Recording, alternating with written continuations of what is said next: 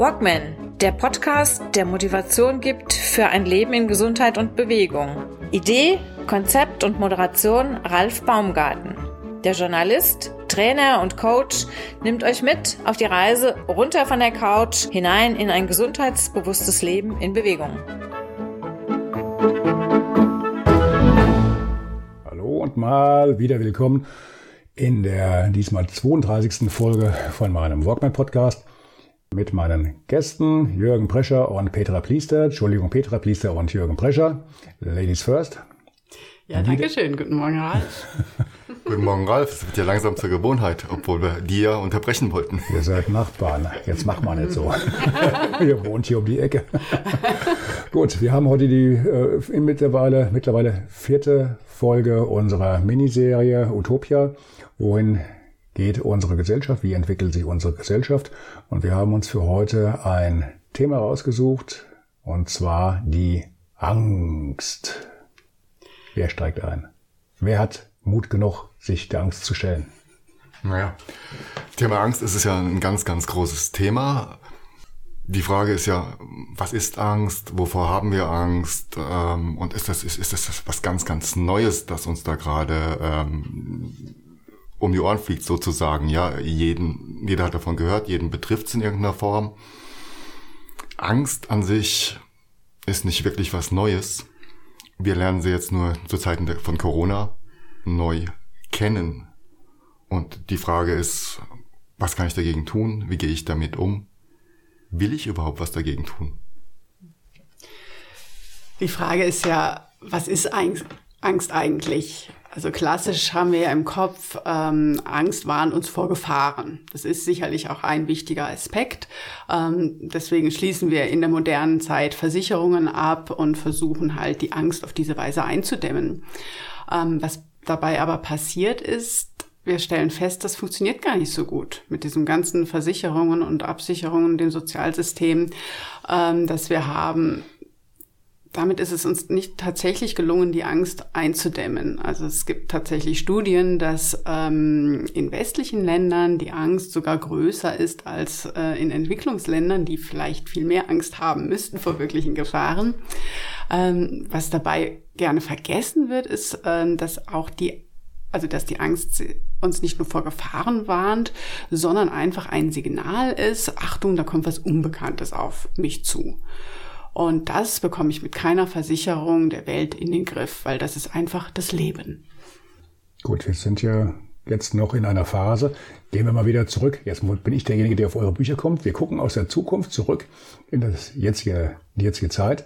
Und vielleicht kann man sich das dann nicht mehr vorstellen. Aber momentan sind wir noch mittendrin in dieser Corona-Krise. Und die Angst, die momentan am meisten vorherrscht, ist halt die Angst davor, sozial abzustürzen, eventuell krank zu werden, eventuell auch richtig final krank zu werden, aus dem Leben zu scheiden oder bekannte Verwandte zu verlieren, den Job zu verlieren. Es gehen sehr, sehr viele Existenzen momentan den Bach runter, gerade bei den, bei den Selbstständigen, bei den Gastronomen, bei den Künstlern und so weiter und so fort. Wer momentan nicht abgesichert ist, der hat halt wirklich Probleme. Es sind ja schon aktuell zumindest begründete Ängste, die da im Volk sind. Da kann, kann da eine Versicherung helfen. Im Endeffekt gegen so eine, eine Versicherung im Endeffekt schwierig, oder? Ja, im Prinzip sind das jetzt aber zwei verschiedene Dinge jetzt aktuell und da bin ich vollkommen bei dir.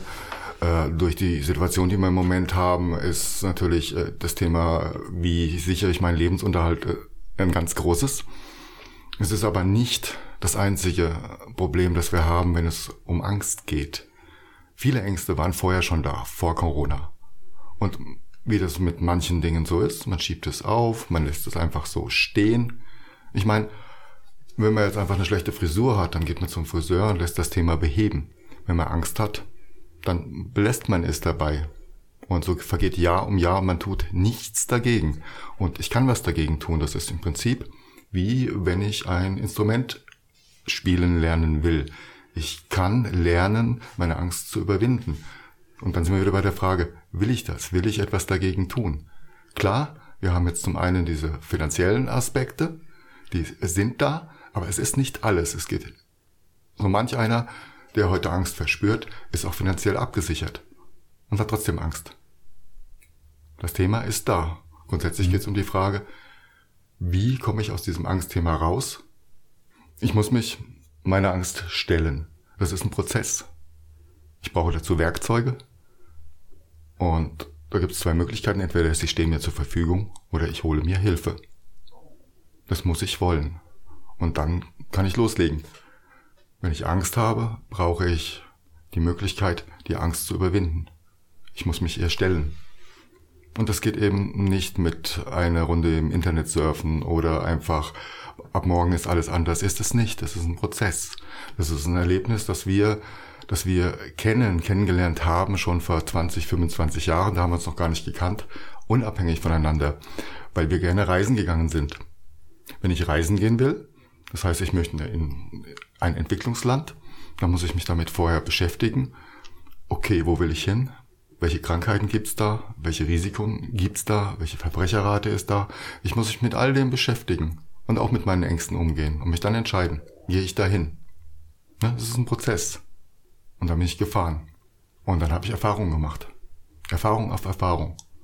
Und es war nicht immer fantastisch gewesen, aber durch die Erfahrung bin ich gewachsen. Es gab tolle Erlebnisse, ich habe tolle Menschen kennengelernt. Und beim nächsten Mal kribbelt es wieder. Gehe ich dahin was erwartet mich, aber ich weiß, ich stelle mich dem und gehe da durch. Und was herauskommt, ist immer verbunden mit dem Wachstum äh, des Selbstvertrauens, mit dem Wachstum der eigenen Erfahrungen, Kommunikation mit anderen Menschen, im Klarkommen von neuen, unvorherbaren Situationen. Neu, unvorherbar. Genau das, was im Prinzip unsere Angst beinhaltet. Die Angst ist im Prinzip das Signal gegen das Unverhoffte, das Unerwartete. Und je öfter ich das trainiere, umso besser geht's mir damit. Also ich kann Gut. das Thema. Du kannst angehen. natürlich eine Angst trainieren, die wie jetzt damals äh, bei deinen, bei euren Reisen, die ihr unternommen habt, da weißt du, ich fahre, ich fliege jetzt dort und dorthin, das ist ein unbekanntes Land, das ist für mich komplettes Neuland, das ist wie mit der Enterprise auf einen anderen Planeten fliegen, bisschen übertrieben. Ähm, aber du hast gar keine Ahnung, was sich im Endeffekt dort, dort äh, erwartet. Eine ganz andere Kultur, ganz andere Lebensweise, ähm, ganz andere äh, Umstände. Du läufst durch, durch ein, äh, ihr wart viel in Thailand, glaube ich, ne?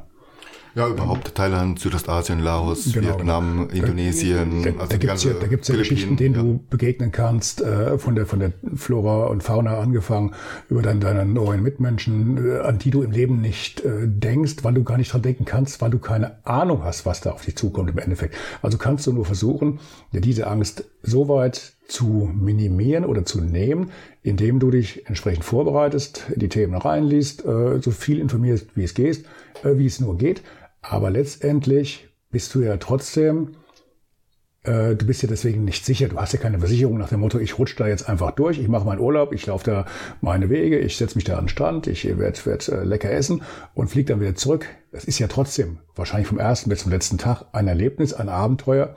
Und du erlebst ja tausend Dinge, mit denen du vorher gar nicht gerechnet hast. Die Angst, auf die ich noch kurz eingehen möchte, die wir jetzt hier haben, ist ja eine andere Angst. Die Angst, die ihr da hat, war die Angst vor dem Unbekannten. Eine Angst, die aber im Endeffekt greifbar ist. Ihr wusstet, ihr wollt dorthin, ihr wollt das da kennenlernen und erleben. Dann habt ihr euch dieser Angst vor dem Fremden gestellt, indem ihr euch vorbereitet habt und dann auch relativ, ich sag mal, sicher und sicherer zumindestens, ganz sicher kann es mal sowas nicht sein, aber dann in den Flieger gestiegen seid und ja, das war's. Dies, die Zeit, in der wir jetzt leben, ist ja eine Angst, die anders ist. Da geht es ja darum, verliere ich meinen Job, meine Existenz, äh, vielleicht mein Leben oder das Leben meiner bekannten Verwandten. Die Frage ist auch, wie kann man dieser Angst begegnen? Weiß nicht, ob wir darauf eingehen sollen, wie weit die jetzt berechtigt oder nicht berechtigt ist. Ich glaube, da äh, sprengen wir vielleicht einen Rahmen, weiß ich nicht. Gehen, gehen wir drauf ein. Wie seht ihr das?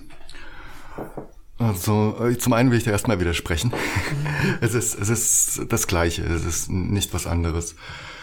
Das Thema, das ich angesprochen habe, ist, wie gehe ich an die Dinge heran, wenn ich Angst habe. Nämlich, ich, mhm. ich muss was tun. Und neue Erfahrungen zu machen, hilft mir dabei. Wenn ich das öfters gemacht habe, beim ersten Mal reisen ist es was anderes als beim 20. Mal. Heute gehen wir einfach in Land rein und gucken, was ist da, weil wir die Erfahrung haben, wir können das handeln. Wir haben, dadurch, dass wir öfters ins kalte Wasser geschmissen wurden, die Erfahrung mit Neuem umzugehen. Und das ist nicht ander, nichts anderes als die Situation, die wir jetzt haben. Sie ist eine andere. Ja. Wir können aber was tun. Das ist Erfahrungssache. Wenn, jetzt sind wir wieder bei Deutschland, ich, zu meiner Schulzeit, das ist schon ein paar Tage her, hieß es, die Zeiten sind wohl vorbei, wo äh, ein Mensch ein Leben lang den gleichen Arbeitsplatz hat. Und wenn ich heute zurückblicke, ist es, ist es nicht ganz so. Es gibt noch eine Menge, Menge Menschen, die haben schon lange über Jahrzehnte ihren Arbeitsplatz und die sind es gar nicht mehr gewohnt, den Arbeitsplatz zu wechseln, weil das schon irgendwo in unserer Gesellschaft ein Risiko darstellt. Also auch ein Arbeitsplatzwechsel ist eine neue Erfahrung, die irgendwo eine Kompetenz erweitert. Auf jeden Fall, weil mhm. ich lasse mich auf was Neues ein, auf was Unvorhergesehenes. Und diese Kompetenzen brauchen wir jetzt. Das, also gerade Menschen, die auf unverhofftes, auf unvorgesehenes, die, die gut damit arbeiten können, die das gewohnt sind, für deren das das normale Umfeld ist. So wie jemand anders da, sage ich mal, seit 30 Jahren in sein Büro geht und dort einfach auch einen guten Job macht. Das mag ja alles sein. Aber trotzdem kann derjenige, der in so einem Umfeld groß geworden ist, flexibel zu reagieren und der kann was ganz anderes mit der jetzigen Situation anfangen. Gebt dir zum Teil recht. Zumindest jetzt in dem Punkt, wenn du jetzt 25, 30 Jahre denselben Job machst, zu diesen Experten gehöre ich ja auch, dann hast du aber in dieser Zeit, also jetzt gerade in meiner Branche im Journalismus, da hat sich ja wirklich alles auf den Kopf gestellt. Es ist ja nichts mehr so, wie es vor 30 Jahren war. Da habe ich am Anfang noch auf einer publiken kleinen Schreibmaschine rumgehämmert, bis hier die, Finger fast äh, geblutet haben. Dann wurde es auf Papier, dann irgendwo zur Druckerei oder zuerst mal zur Redaktion, dann zur Druckerei geschickt, äh, wieder abgetippt äh, in die ersten Linotype-Systeme und so weiter und so fort. Heute machst du den ganzen Schwindel in 0, nix am Computer, äh, beziehungsweise am, am Handy oder am iPad oder weiß der Teufel wo und kannst sogar, wenn du es genau nimmst, so wie ich das mache, deine Zeitung selbst herstellen. Du brauchst diverse Berufe nicht mehr, die sind ja in der Zwischenzeit, die haben ja ihren Job schon alle verloren, genau genommen. Die ganzen Drucker, Setzer, Metteure, die Frauen, die die Texte vom, vom Papier in die Maschine übertragen haben oh, und so weiter und so fort.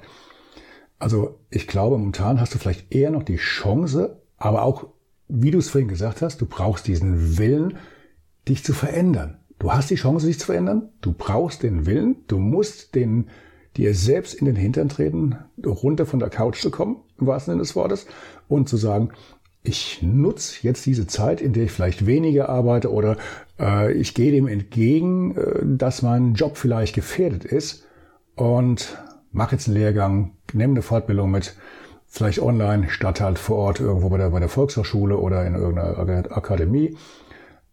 Kommt ja im Endeffekt darauf hin, äh, darauf hinaus. Also du, ihr habt gesagt, wir bereiten uns auf unseren Auslandsaufenthalt vor. Klar, da kannst du immer noch sagen, ach nee, Quatsch, ich bleib zu Hause. Ähm, das kannst du natürlich nicht sagen, nee, Corona kommt, ach nee, Quatsch, Corona brauche ich hier nicht, ich mach die Tür zu. Gibt's für mich nicht, wie es der Trump am Anfang gesagt hat. Ne? Ich habe Corona gesagt, er muss draußen bleiben. Corona kommt nicht nach Amerika, ich habe das verhindert.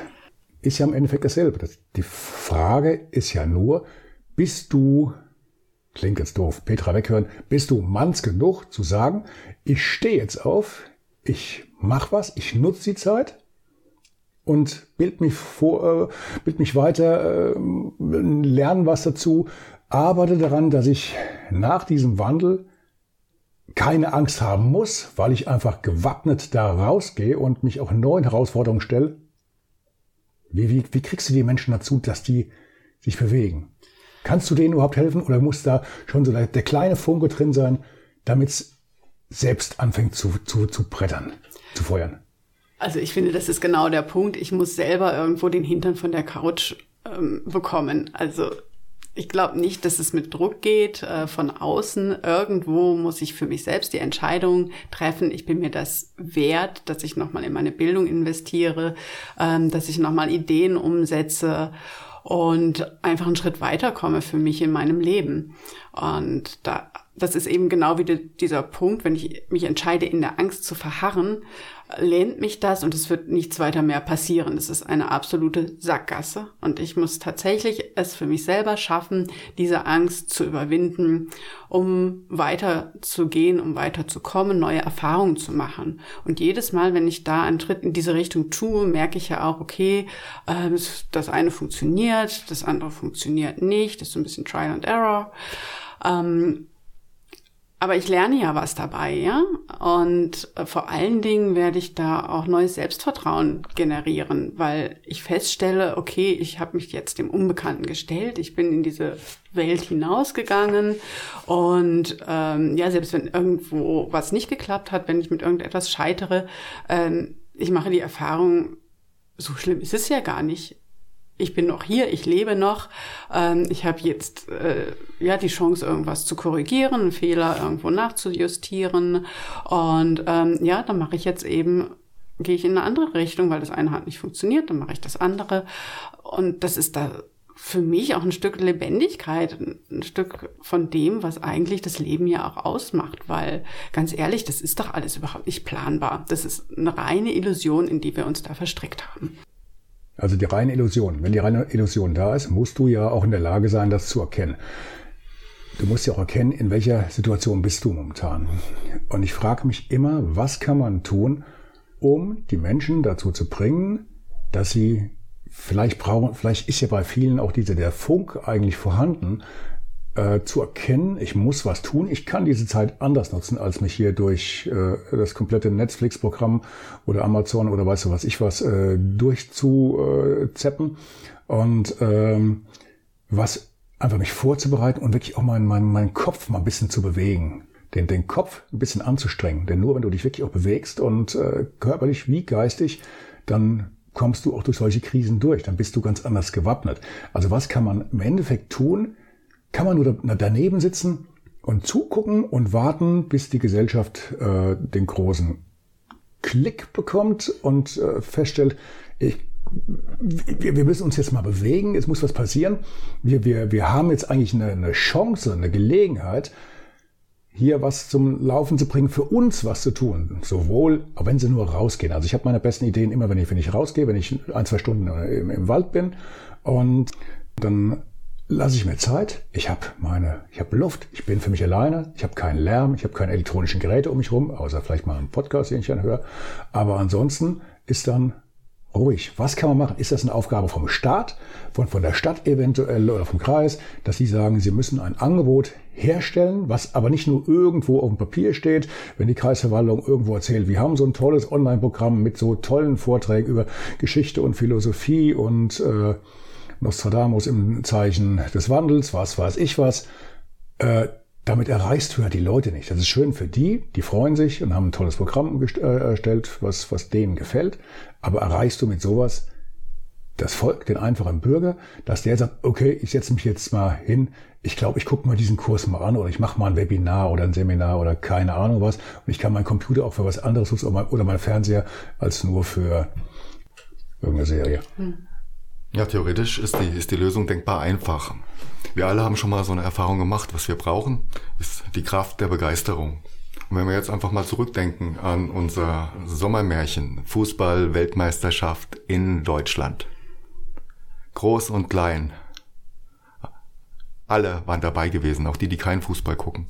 Es war eine Energie da. Wir haben die Fußball-Weltmeisterschaft in unserem Land. Es war ein Fieber da. Alle haben an einem Strang gezogen. Es war, es war ein Sommer, den ich noch nie zuvor, noch nie danach so erlebt habe. Es war, jeder war dabei. Ohne Vorträge, ohne Webinare oder da musste ich auch keinen unter der Couch herziehen. Sie sind gekommen. Sie sind in Scharen gekommen. Es war toll. Wir haben gelebt. Und genau das brauchen wir jetzt auch. Alle an einem Strang ziehen. Etwas, wofür, wofür wir brennen.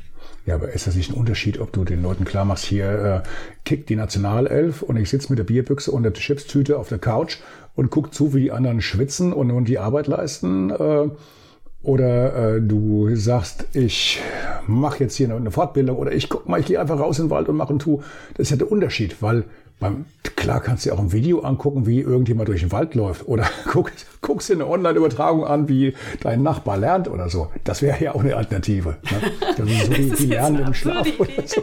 Ja, na, natürlich. Aber was wir im Moment definitiv brauchen, ist Gemeinschaftsgeist. Also wir haben wir haben Zeiten gehabt, wo jeder alleine äh, vor sich hin gearbeitet hat, gewirtschaftet hat und, und, und. Diese Zeit ist äh, definitiv vorbei. Wir brauchen Zusammenschlüsse von Personen, wir brauchen Gemeinschaftsgeist, um jetzt einfach auch zum Beispiel gegen die Angst vorzugehen. Wie, wie kriegst du einen Gemeinschaftsgeist hin in einer Zeit, wo die Leute praktisch Hausarrest haben? Genau. Was brauchen wir da? Das ist die große Frage. Das ist die große Frage. Das ist, ja, ich, ich gebe dir damit recht.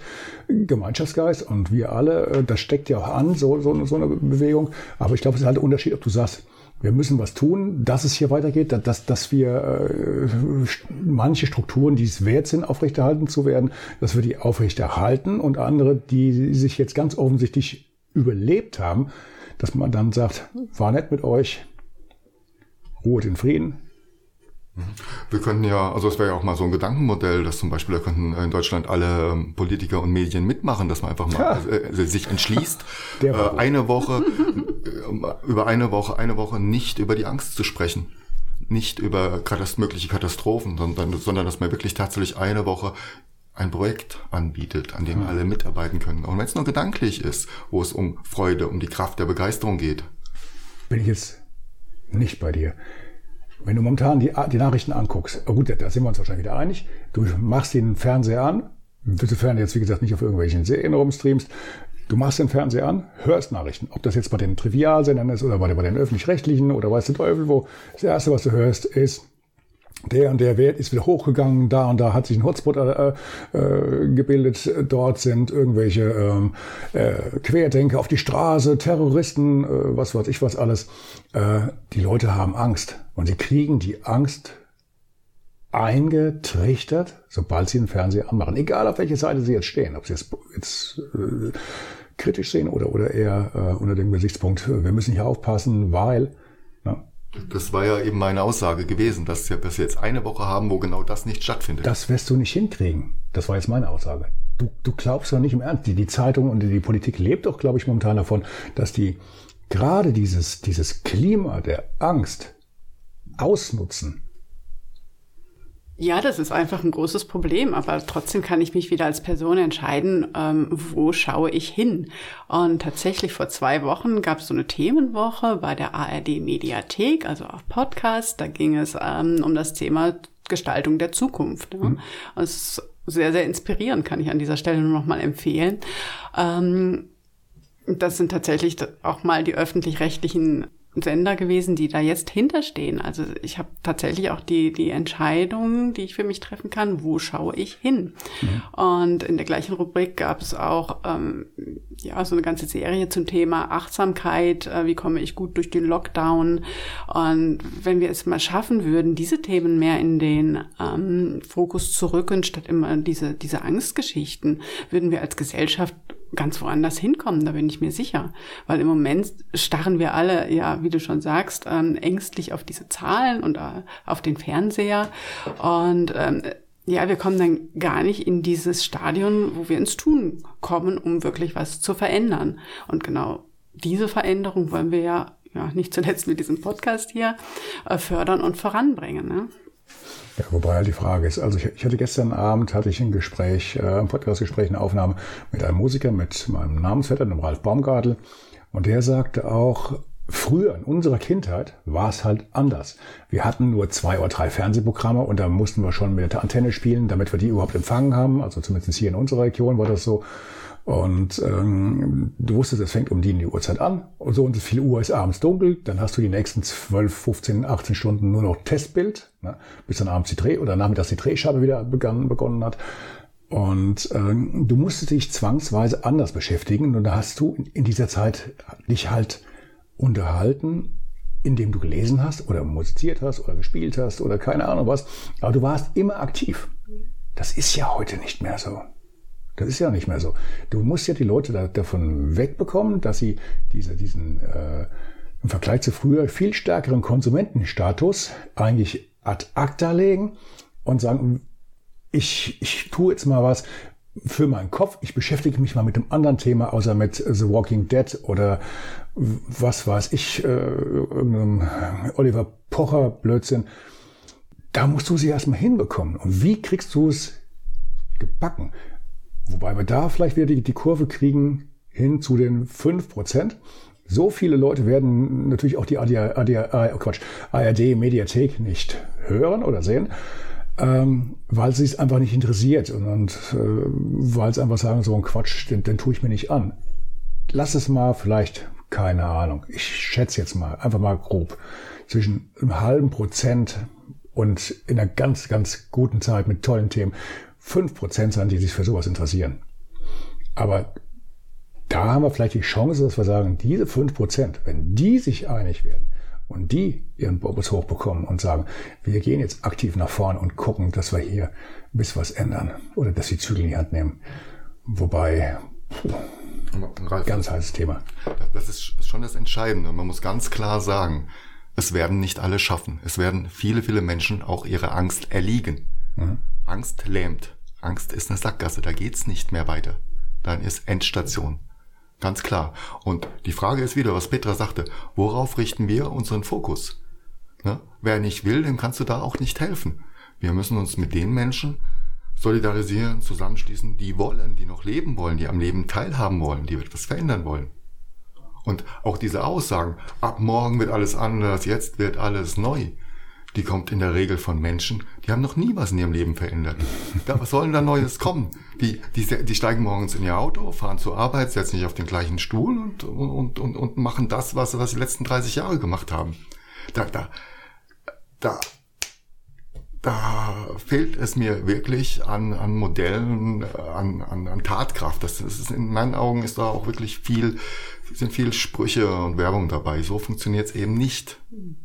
Ja, es funktioniert eben schon, weil die Leute sind ja ruhig und brav und, und warten ab, was kommt. Und es sind ja nur vergleichsweise wenige, die sich wirklich Gedanken machen, wie, wie geht es nachher weiter, was, was kommt davon zu, wie können wir uns dem stellen und vielleicht können wir vielleicht aus dieser Entwicklung, die jetzt ja so, so furchtbar böse, dunkel auf uns zurollt, können wir da vielleicht nicht auch die positiven Aspekte drin sehen und einfach uns auf das Positive konzentrieren, statt nur auf die, den Weltuntergang, der da auf uns zukommt, gesellschaftlich, sozial und weiß der Teufel. Ja, das ist ja auch, was ich gerade nochmal angesprochen habe, mit diesen Zukunftsvisionen, an denen wir jetzt auch äh, gemeinsam arbeiten. Es ist so wichtig, dass ich diese positiven Geschichten auch habe von dem, was entstehen kann. Wir sind so auf dieses äh, höher, schneller, weiter äh, Wettbewerb-Ding konzentriert als Gesellschaft, ähm, auf diesen ewigen Konkurrenzkampf. Das ist jetzt gerade die große Geschichte, nach der wir alle leben und nach der wir uns ausrichten. Aber das Zusammenleben könnte doch auch ein ganz anderes sein. Und es gibt ganz viele Konzepte und tolle Ansätze dafür, die sind da. Und ähm, ja, du hast gerade das, das Medienangebot da nochmal angesprochen mit den zwei, drei Sendern, die es vor, keine Ahnung, 30 Jahren äh, nur gab. Ähm, heute haben wir ja eine unglaubliche Vielfalt an Medien zur Verfügung. Und da kann ich mir ja auch ähm, wirklich die Themen raussuchen, die für mich spannend sind, äh, die mich voranbringen und die eben genau diese positiven Geschichten erzählen. Gut, aber brauchst du da nicht auch einen, einen Auslöser? Musst du nicht auch ein gewisses Interesse daran haben oder reicht es ja nicht zu sagen, ich habe hier, also wenn ich meinen Fernseher oben anmache, da habe ich 1100 Sender drauf. Von diesen 1100 Sendern äh, kann ich bestenfalls, sag mal, 50 gucken, je nach Sparte oder, oder Spezialprogramm oder Lokalkolorit äh, oder weiß der Teufel was. Ähm, ich habe das zweite Mal weiß der Teufel was gesagt, okay. Das ist ja die Frage. Hast du da einen einen Bedarf, einen, ja gut, wie ja schon, aber jetzt der Otto Normalverbraucher hatte ein, ein Bedürfnis zu sagen, ich mache jetzt was anderes, ich, ich ändere jetzt was. Oder ich kriege mein Geld sowieso, ob ich jetzt Kurzarbeit habe oder nachher wieder eingestellt werde oder das Arbeitsamt zahlt zur Not. Hat er einen, ein wirklich existenzielles Bedürfnis zu sagen, ich mache das jetzt. Ich schaue mich einfach nochmal um in der Welt und guck, was ist für mich noch möglich? Kann ich meinen Beruf irgendwie wechseln? Kann ich was machen, was mir mehr Spaß macht? Und äh, vielleicht gerade jetzt so meine Ketten von, von, ähm, von früher sprengen, was Neues wagen. Im Grunde genommen sind die Menschen doch, die meisten jedenfalls, sind doch so abgesichert, dass sie sich so einen Sprung überlegen können, wenn sie nicht zu alt sind, wenn sie nicht so alte Säcke sind wie, wie, wie ich jetzt. Ne? Aber dann, dann kannst du dir auch über sowas schon Gedanken machen. Noch. Wenn du willst. Naja, es ist, was du da ansprichst, äh, erinnert mich eigentlich an so, so eine klassische Umbruchsituation im Leben, die man ja zum Beispiel in den Wechseljahren hat, also wo sich viele Menschen ja nochmal die Frage stellen, hm, was habe ich bisher getan, was war gut, was war schlecht in meinem Leben und ähm, was will ich vielleicht noch erreichen für mich, wo will ich noch hin? Und ähm, naja, das ist ja so klassisch in der Lebensphase um die 50 äh, rum. Da habe ich eigentlich schon die Hoffnung, dass sich viele Menschen diese Frage gerade in so einer Phase stellen. Ja. Und ich, ich glaube, wenn wir jetzt dabei sind, wenn ich mir die Frage stelle, dann ist es irgendwie auch wichtig, sich, glaube ich, auch die Hürden nicht so hoch zu setzen. Hier geht es ja erstmal um die Offenheit für was Neues, um den ersten Schritt. Okay, ich gehe jetzt los.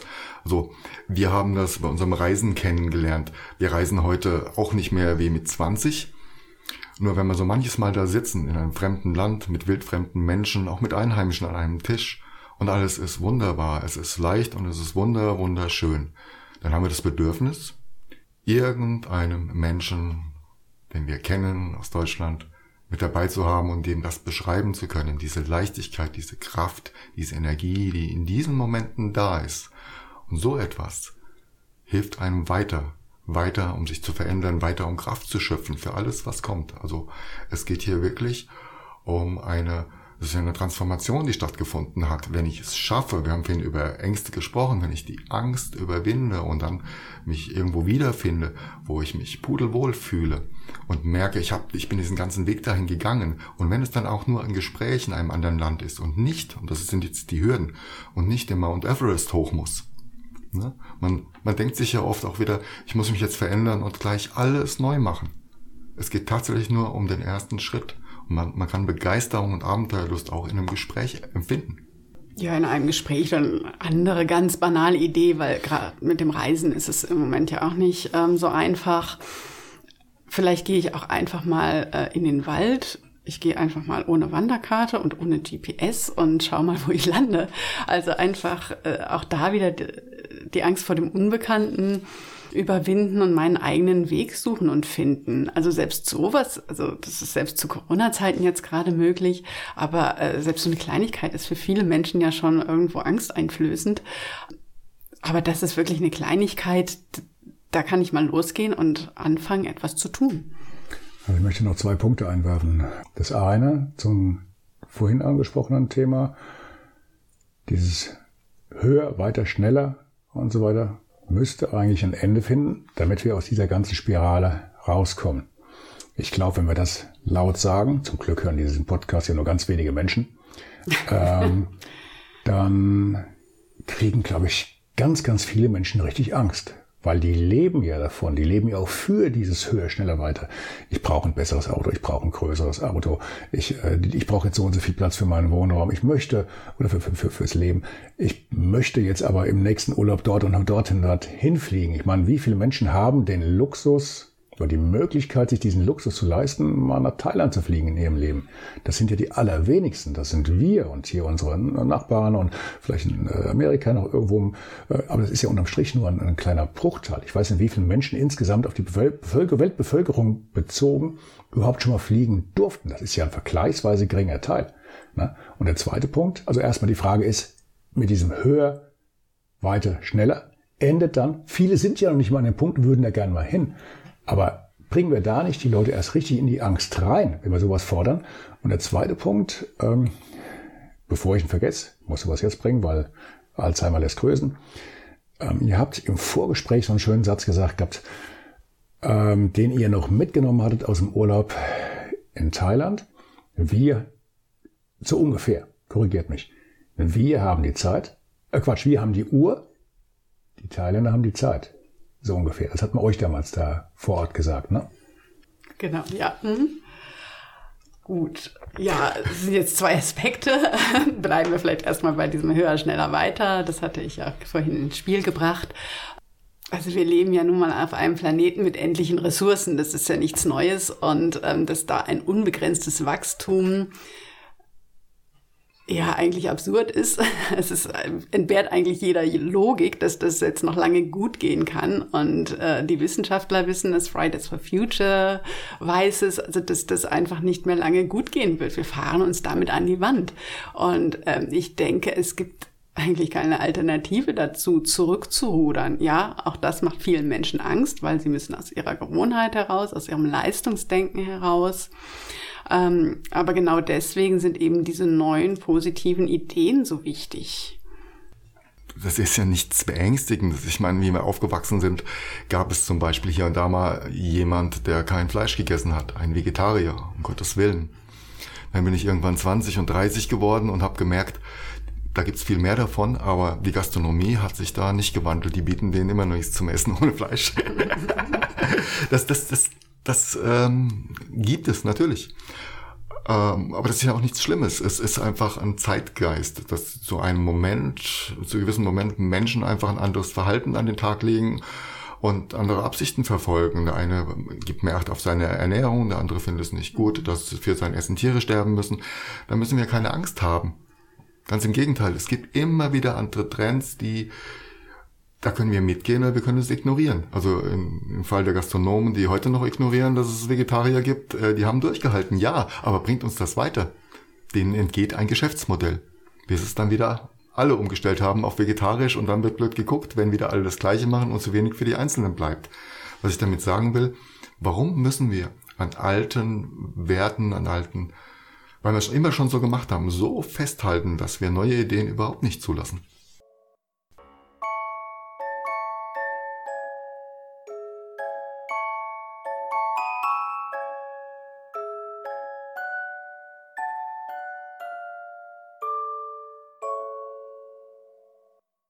Wir hatten, wir hatten es in unserer letzten Folge auch mal ähm, mit der Stadtentwicklung ähm, auch da gibt es ja wirklich neue, schöne Ideen, dass zum Beispiel mehr Grün in die Stadt ähm, kommt, dass man ja Grün auf Dächern, Fassaden, ähm, ja, dass man es dort wachsen lässt, ähm, dass ganz neue Begegnungszentren entstehen.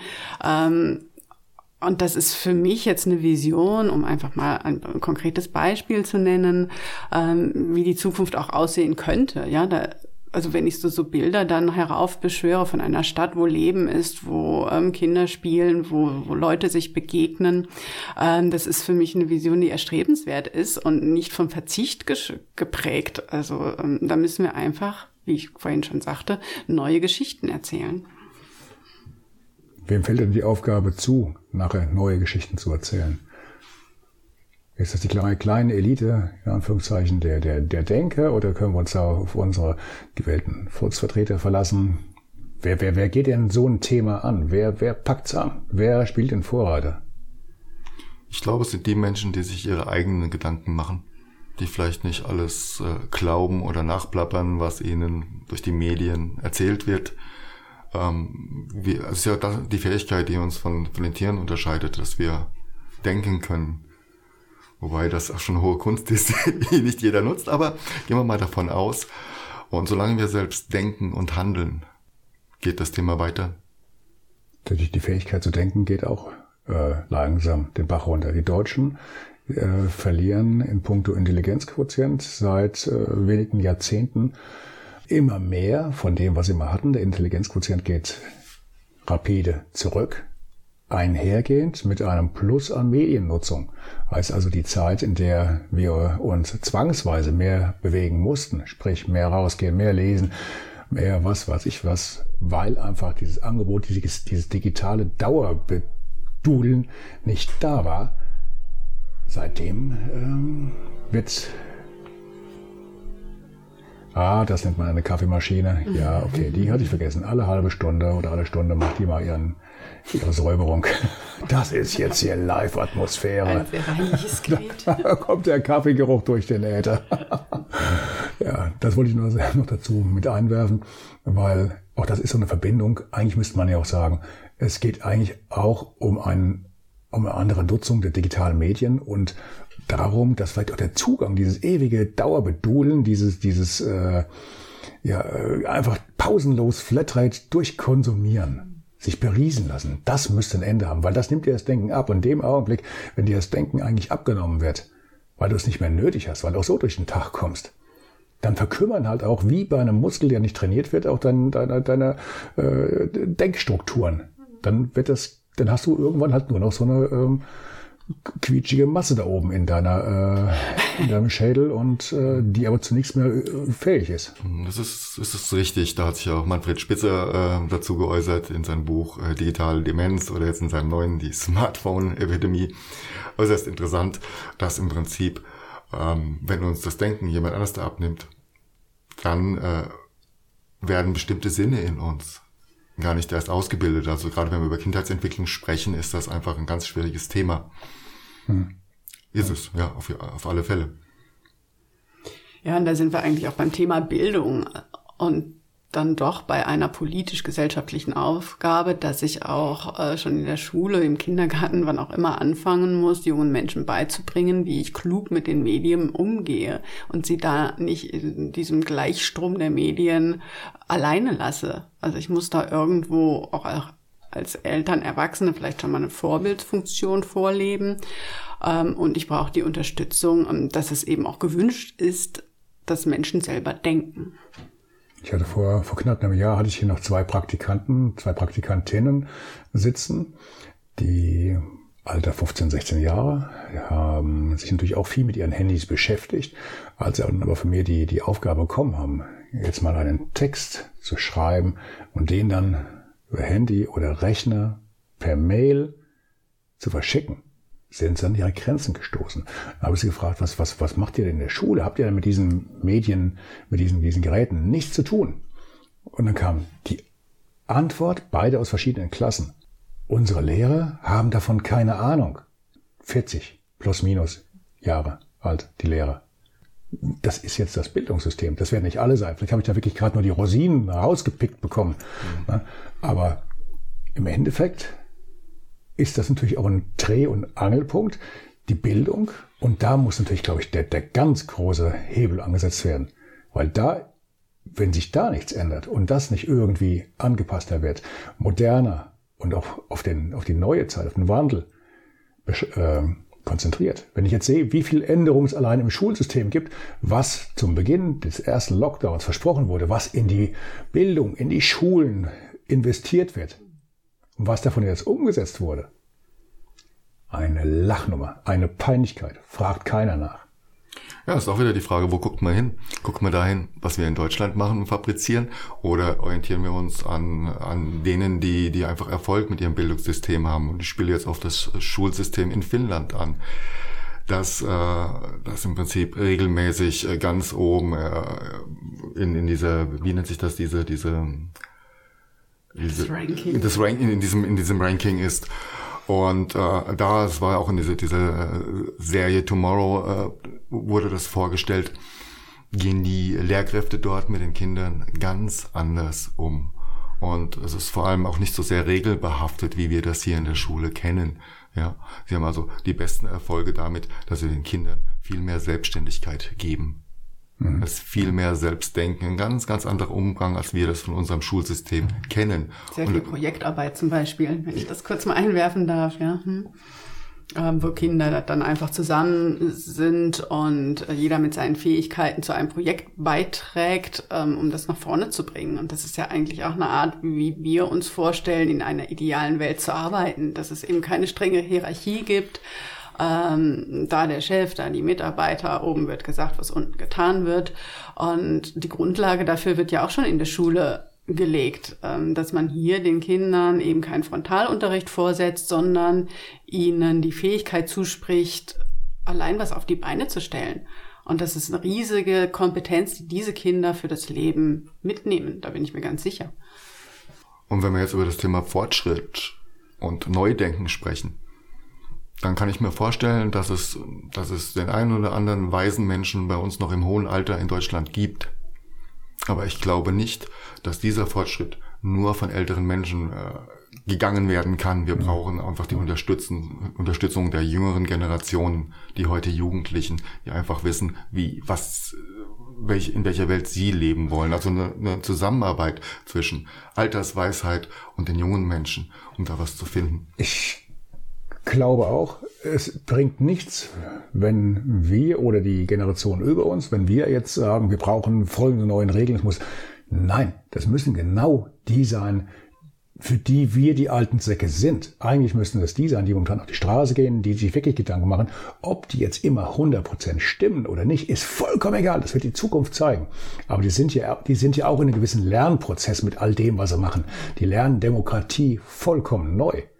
Die experimentieren, die, die gucken natürlich auch, was funktioniert und wo enden unsere Spinnereien, wo fängt die Realität an. Aber da, da muss man sie auch lassen. Und dass das natürlich der, der älteren Generation oder der älteren Generation ein Kraus ist, ein, das ist ja für, die, für, die, für viele für, für, für Großteile unserer Gesellschaft auch ein, ein Riesenproblem, dass sich da jetzt so eine, so eine kleine, äh, wie eine Revolution von unten, von, von, von der Schulbank her äh, entwickelt, die sagen, nein, ich gehe lieber für meine Zukunft, für, mein, für, die, für die Gesellschaft, für, für die Umwelt, für äh, was weiß ich was alles auf die Straße, das bringt mir mehr, als mich jetzt dahin zu setzen und wie, wie, gesagt, drei Reihen links, vier Reihen nach vorne, vorne steht jemand, der was erzählt, äh, Ruhe, wenn der, der Lehrer reinkommt und äh, aufstehen und klatschen, Beifall klatschen, wenn er rausgeht. Das ist ja, das ist vielleicht dann die große Chance, die Gelegenheit. Aber da muss man auch akzeptieren und lassen. Es ist die Zeit für einen Umbruch, weil so geht's nicht weiter. Ja, absolut. Und ähm, wir brauchen jetzt wirklich ganz, ganz neue Konzepte und niemand von uns weiß, wie diese Konzepte ja tatsächlich tragfähig aussehen könnte. Es ist ganz viel Ausprobieren und Neugestalten dabei und das können einfach junge Menschen besser als alte Menschen. Das ist einfach so. Ich meine, ich bin jetzt auch nicht mehr die Jüngste, ich darf das deshalb so sagen. Na, jetzt übertreibt man nicht. ähm, aber ja, und ich zähle da wirklich auf die junge äh, Generation. Das ist eine ganz, ganz große Hoffnung, ähm, dass es diesen Menschen gelingen wird, was zu verändern. Und ich bin ihnen total dankbar dafür, dass sie auf die Straße gehen, äh, dass sie das tun, ja, also was sie gerade tun, um was äh, zu bewegen. Ziehen wir mal ganz, achso, du wolltest noch? Ja, und äh, genau diese mögliche Zukunft, ein Stück weit haben wir davon schon gesehen.